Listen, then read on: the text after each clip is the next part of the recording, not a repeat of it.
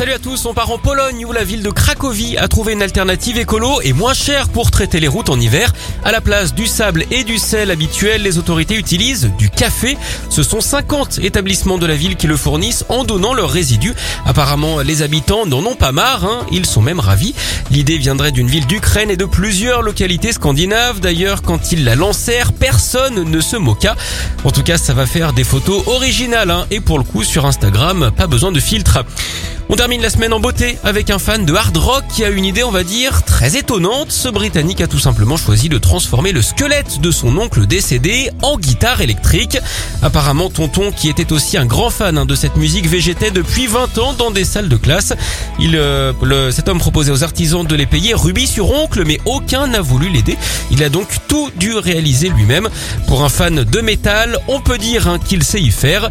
Et s'il veut tenter une carrière, on a un nom à lui proposer, Squelette Zeppelin.